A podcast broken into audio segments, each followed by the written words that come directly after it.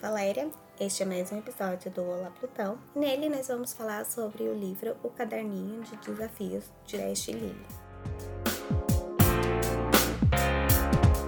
Eu não conhecia esse livro, mas a Netflix vai publicar uma série sobre. E eu adoro assistir séries e filmes depois que eu li o livro, pra já conhecer a história e eu acabo fazendo sempre aquela comparação de é ou não fiel ao livro, se se, se aproximou do que eu imaginava. Dependendo de como for a série, eu também vou trazer um episódio especial fazendo essa comparação ao do estilo assista ao livro ou leia o filme e série.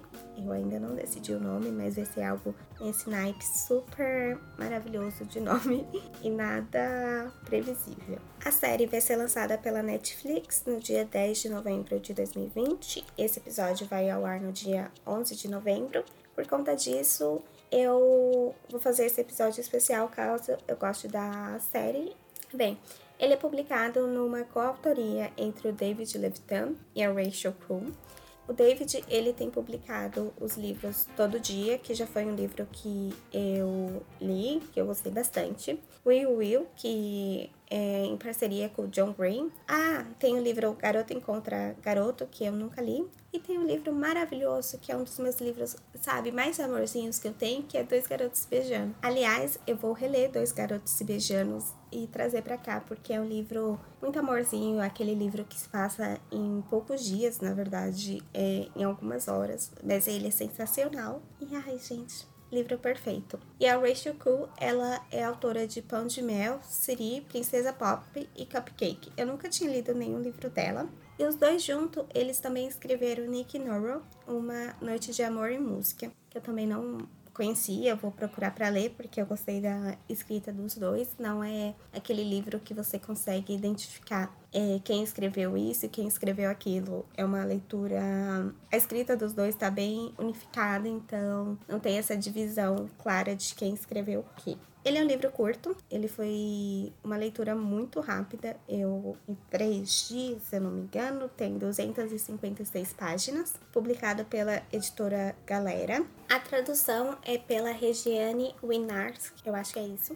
Ele foi publicado no ano de 2016. Eu acredito que pro final do ano ou pro ano que vem vai ter uma republicação com uma nova capa, algo do tipo, por conta da série. E falando sobre o livro, ele é uma literatura juvenil, classificada como LGBT, mas eu não concordo, porque tem personagens LGBTs e eu já tenho uma grande ressalva, começando aqui porque os personagens principais não são LGBTs. A história contada é sobre Dash e Lily e como eles vão construir a relação deles. Então, é uma relação hétero entre duas pessoas cisgênero, que não tem nada de LGBT. E logo no início eu quase parei de ler porque não sei se foi um erro de tradução e aí deveria ter sido averiguado isso durante a revisão que é feito, porque traduziram um certo personagem como um travesti. E travesti é sempre no feminino, uma travesti, a travesti. Eu acho que pode ter sido um erro de tradução, porque travesti é uma identidade latino-americana, mas aí seria então um erro da Regiane, que nenhuma das pessoas que passaram a mão pelo livro, que revisaram, não corrigiram, e eu acho um erro tremendo, mesmo o lançamento sendo em 2016. Eu li por e-book, então o e-book é muito simples você fazer alterações e a Galera Record não é uma editora pequena e eu acredito que se fosse numa editora pequena, esse erro poderia ter sido corrigido até mais rápido. Então, foi na hora que eu li, eu, sério, eu li essa parte é bem no início. Eu já parei e fiquei uns três dias é, sem ler, porque eu falei, caramba, realmente achei isso uma falta de noção muito grande do de todo mundo que o livro passou em mãos. E eu realmente tenho uma posição de, de não querer ler livros que tenham esses erros, que são erros pequenos e erros de. E sabe, você consegue alterar isso porque não é algo de outro mundo, uma alteração. Mas assim, eu li e é tratado esse personagem que é uma pessoa transexual, uma travesti, no masculino duas vezes. Apesar desse personagem nem aparecer no livro. E também tem uma outra pessoa que não sabem qual é o gênero dela. E aí começa a tratar como se fosse uma drag. E aí ela utiliza é difícil até eu conseguir explicar, porque ela não sabe se é uma drag, se é uma mulher trans, se é uma travesti. E ela se referencia a essa pessoa como dragão, de drag. E eu fiquei assim, caralho, qual a necessidade disso? E assim, me perdoe pelo uso dessa linda palavra, mas é isso que, que define o meu estado de espírito lendo essas partes do livro. E aí vocês podem me perguntar, mas Valéria, é um livro adolescente. Lily tem seus 16, 17 anos. Você se incomoda com isso?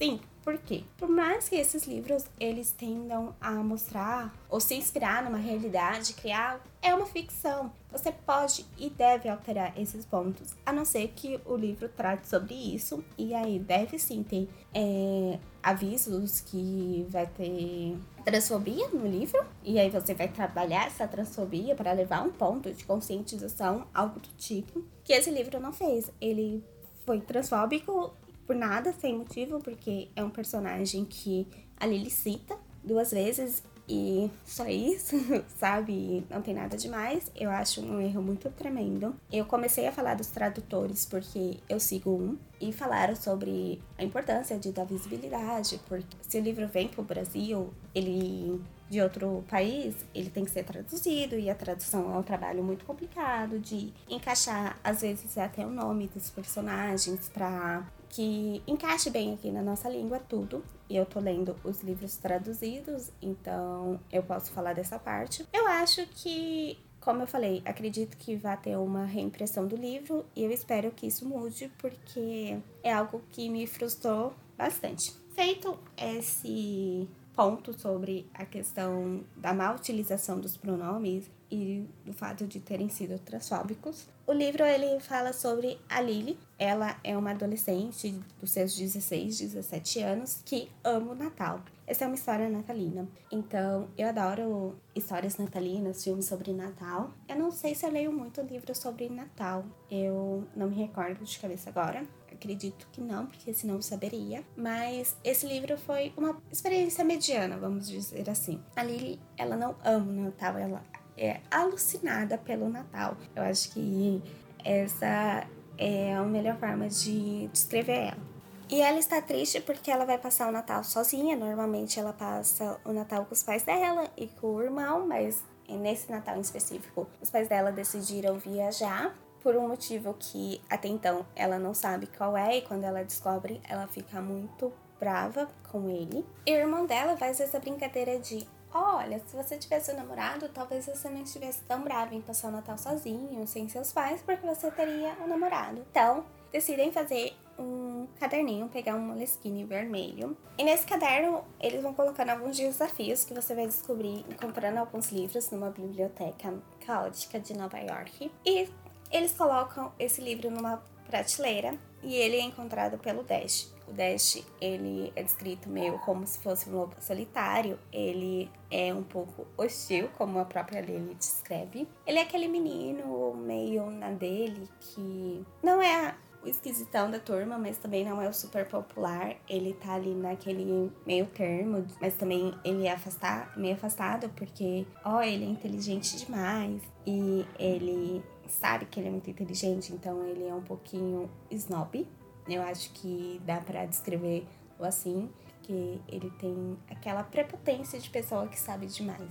Ele também tá ali naquelas dos 16, 17 anos. Ele compra o caderninho, consegue finalizar os desafios que são propostos nessa primeira parte e falam para o caderninho ser mantido na biblioteca para outra pessoa encontrar. Só que ele fala: "Não, eu vou propor outro desafio para essa Lily". E nisso ele propõe um desafio, ela tem que cumprir ela pega o caderninho de volta, propõe outro desafio para ele e eles vão se conhecendo assim. Me lembrou bastante sobre Teto para Dois, que eles não se conhecem pessoalmente, eles conhecem apenas a caligrafia. Só ele sabe o nome da Lily, a Lily não sabe o nome dele e ele não quer falar o nome dele. E nisso eles vão brincando por toda Nova York, deixando o caderninho é, escondido em alguns pontos dela, enquanto tá passando ali do dia 23 até o dia 1 de janeiro. E eles vão fazendo essa brincadeira, vão se conhecendo, vão dividindo pontos que até então eles não falavam para ninguém, ou se falavam, não era algo que eles explanavam tanto, porque os dois começam a se sentir confortáveis e soltar as informações, os desejos e eles não têm vergonha de escrever os pensamentos no caderno, que eles vão aceitar e não vão ser julgados, porque os dois estão se mantendo muito aberto, eles estão se permitindo é, não mentirem, não esconderem e serem quem eles realmente são. E nisso você vai conhecendo um pouquinho da Lily, um pouquinho do Dash são capítulos intercalados pela visão do, do Dash da Lily. Eu adoro esse tipo de livro que você consegue não só. Você não tem só o ponto de vista de um personagem, você tem um ponto de vista dos dois e você consegue criar sua opinião sobre o que está acontecendo com base no que os dois estão sentindo e vivenciando. Esse é um ponto bem interessante. Então, eles vão construindo isso e um acaba conhecendo uma outra pessoa da vida do outro, porque eles pedem ajuda para os amigos, para conhecidos, para familiares, para conseguir que o caderninho ande por Nova York e que os desafios sejam cumpridos. Então, é muito gostoso, primeiramente, você conhecer Nova York pelo olhar de dois moradores dela, não são turistas, e o Dash principalmente, ele fica. Como será que é ver Nova York pelos olhares de quem não conhece, que, de quem não vive aqui. Eu nunca fui para Nova York, na verdade eu nunca saí do país, então, mas eu tenho, eu acho que Nova York é o único local dos Estados Unidos que eu tenho vontade de conhecer. Eu não cogito viajar para os Estados Unidos, assim, mas eu gostaria de conhecer Nova York. Eu acho que é o único local de lá que eu realmente tenho interesse em conhecer. Então é legal ver eles conhecendo a cidade até por um ponto de vista turístico, eu ouso dizer, porque eles acabam enviando um ou outro para locais que eles gostam e que o outro não conhece ou nunca viu pelo ponto de vista que está sendo apresentado. Ele é um livro bem básico, conta a história deles em uma semana, por assim dizer. Tem continuação. Se eu não me engano, tem mais dois livros. Eu acredito que sejam dois livros curtos também, porque ele acaba bem em aberto. Ele começa no dia 20, se eu não me engano, de de dezembro e vai até o dia 1 de janeiro, então é um pouco mais de uma semana. E os pontos principais ali seriam a questão de Natal mesmo, e como eles vão chegando. Eu acho um pouco loucura que eles realmente começam a, a se interessar, barra gostar. Eu acho que é mais interesse do que qualquer outra coisa, porque não tem como você, sabe, gostar de uma pessoa em um pouco mais de uma semana, sabe? Faz 12 dias, não é tempo suficiente para isso. Mas tem um ponto muito interessante que o Dash levanta, que é se a Lily é a garota que ele procura ou se ele projetou isso nela, colocando as qualidades que ele acha que ela deveria ter e que ele acha que ele vai gostar de uma pessoa que ele quer ter do lado. E é legal ver quando ele, o primeiro encontro dos dois, o Dash não gosta da imagem que a Lily tá, porque a Lily primeiro não tá sóbria. E ele criou toda uma imagem dela é, com base no que estava escrito, só que se você nunca tinha se visto, você consegue. Quando você escreve, você pensa mais antes de. Principalmente na mão, que eles escreveram no papel e caneta mesmo. Você consegue pensar um pouquinho mais antes de escrever do que você tá cara a cara com a pessoa e falando. Então ele se decepciona com a Lily Real, porque ele tinha uma imagem criada com base no caderninho e nas expectativas dele, né, é, em cima da imagem que ele criou dela. E ela não preenche as expectativas. E dá para perceber que ele fica frustrado, mas conseguiram trabalhar essa questão assim, mesmo que levemente, não é nada muito profundo, mas ainda assim conseguiram dar uma trabalhada que é interessante. Eu gosto bastante de falar sobre isso no episódio sobre Por Lugares Incríveis, a gente vai falar um pouquinho mais sobre essa questão de relacionamentos e de como você coloca sua, não só suas expectativas no outro, como você às vezes responsabiliza o outro pelo seu bem-estar e quanto isso pode e é danoso não só para você como para outra pessoa. Outra pessoa não tem obrigação de lidar com esse peso. E eu gostei bastante dessa parte porque a gente tem que começar a tratar o amor romântico de uma forma não tão romantizada, porque é, se você tá com uma pessoa, você escolhe estar com essa pessoa todos os dias. E eu realmente acho que é uma questão de escolha. Não sei se dá pra ouvir, mas meu gato tá dando a doida. Desculpem. Mas eu gostei dessa parte, apesar de ter sido uma leve passada. Outra parte que eu gostei muito é que o Dash, ele tem uma ex-namorada. E não fizeram aquela coisa de briga entre a suposta nova namorada e a ex. Na verdade, o Dash e a Sofia, que é ex-namorada dele, são amigos. Tem uma relação muito legal que é reconstruída. Tanto que eles falam que eles estão mais felizes agora e estão mais amigos do que antes. E eles sabem que se gostam, mas que o futuro do relacionamento deles não ia dar certo. E eles preferem acabar enquanto tá uma boa relação do que se desgastar tentando manter uma relação, no caso deles, à distância. É um livro que tem algo de especial? Não. É aquele livro basicão que você vai ler super rápido, porque é aquela historinha que tem básica, é super. Não é nem super romântica, mas é aquela história que Filme Sessão da Tarde, que é para você não se preocupar, é para você ler, espairecer e acabou, porque não é um livro que se proponha a fazer você pensar ou a trazer questionamentos, nada do tipo. É aquele livro para você ler para esquecer dos problemas ou dar uma desligada de tudo. Então, ele cumpre o que ele tá proposto. Mas hoje eu no auge de dos meus 22 anos que não são nada, mas whatever. E mesmo depois de já ter lido 1 milhão e 357 mil livros de romance, eu já procuro uma coisinha a mais. E eu acho que é preciso ter isso. Tem outros livros que fazem isso de uma forma sensacional e muito bem feita. Então, eu já indiquei os livros da Nicole, que eles ainda não foram publicados, você consegue ler pelo Wattpad, que você fala, ah, vai ser um livro bobinho sobre adolescente, e você fala, caramba, não. Ela consegue trazer uma informação a mais naquele livro, ela consegue fazer você pensar algumas questões, então eu busco hoje por livros assim. É um livro que foi publicado há mais de quatro anos, ele chegou no Brasil em 2016. Então, assim, quatro anos atrás mudou muita coisa, mas eu acho que são pontos que dá para você ainda assim questionar. Eu espero que na série ele traga um pouquinho mais, porque eu senti que faltou uma coisinha mais, ficou naquele romancezinho bem bobinho, adolescente.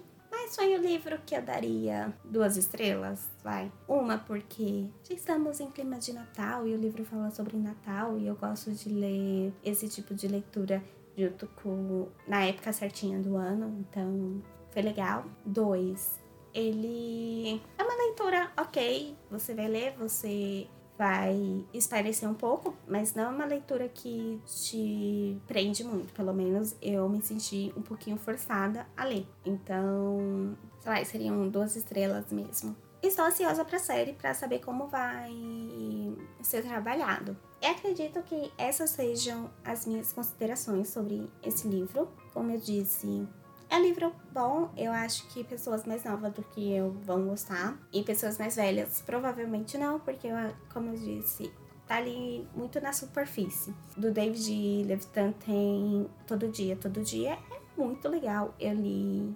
2018, 2019, eu não sei se eu falei isso no início do episódio, mas então, eu li, eu adorei. Eu não assisti o filme, eu sei que tem um filme. E no livro, ele trata sobre a questão de um em todo dia de um menino trans. No filme tem foi escalado um ator trans para então assim, eu não sei, por isso que talvez tenha sido o erro de tradução aquele ponto que eu falei no início do episódio. E em dois garotos se beijando, tipo, maravilhoso. Ah, é verdade, me deu vontade de reler Dois Garotos se Beijando. Eu é um livro que eu já reli, sem brincadeira, umas quatro vezes. E ele é aquele tipo de livro que eu leio quando ou estou sem nada para ler, ou eu estou numa passando por uma crise de bloqueio literário, que ele é leve. E olha que eu leio desde 2015, 2000, Eu acho que desde 2014, 2015 que eu tenho é, Dois Garotos Beijando e eu leio eu acho que quatro vezes é pouca. Eu já reli algumas vezes. É aquele livro que dá um quentinho no coração. Que, de novo, é um livro que você pega para ler, para esparecer, porque ele é uma leitura fácil, não tem nada demais, mas ainda assim ele trabalha muita coisa, entendeu? Eu acho que faltou isso em Caderninho de Desafios de Dash Lily. Mas eu tô esperando a série. Eu acho que quando eu assistir a série e eu gravar o episódio especial, eu vou poder dar uma comparada e ver se mudaram, porque eu acho que hoje, se a série for muito fiel ao livro, talvez ela deixe um pouco a desejar. E eu vou puxar as dicas culturais falando que eu amo os filmes de natais da Netflix. Principalmente os filmes de sobre príncipes no Natal na Netflix, que até uns dois anos atrás eu não sabia que existia toda uma, entre aspas, sessão sobre isso, mas existe. Então, pegue o catálogo da Netflix, procure essa parte de Príncipes no Natal. Eu acho que eu já assisti quase todos, então eles são ótimos. De novo, é um filme para você sentar Fala, nossa, não tenho nada para ver. Ou, ah, estou cansada da internet. Ou eu vou enlouquecer se eu ficar mais um minuto no Twitter. Aí pra esses filmes você não precisa pensar nada.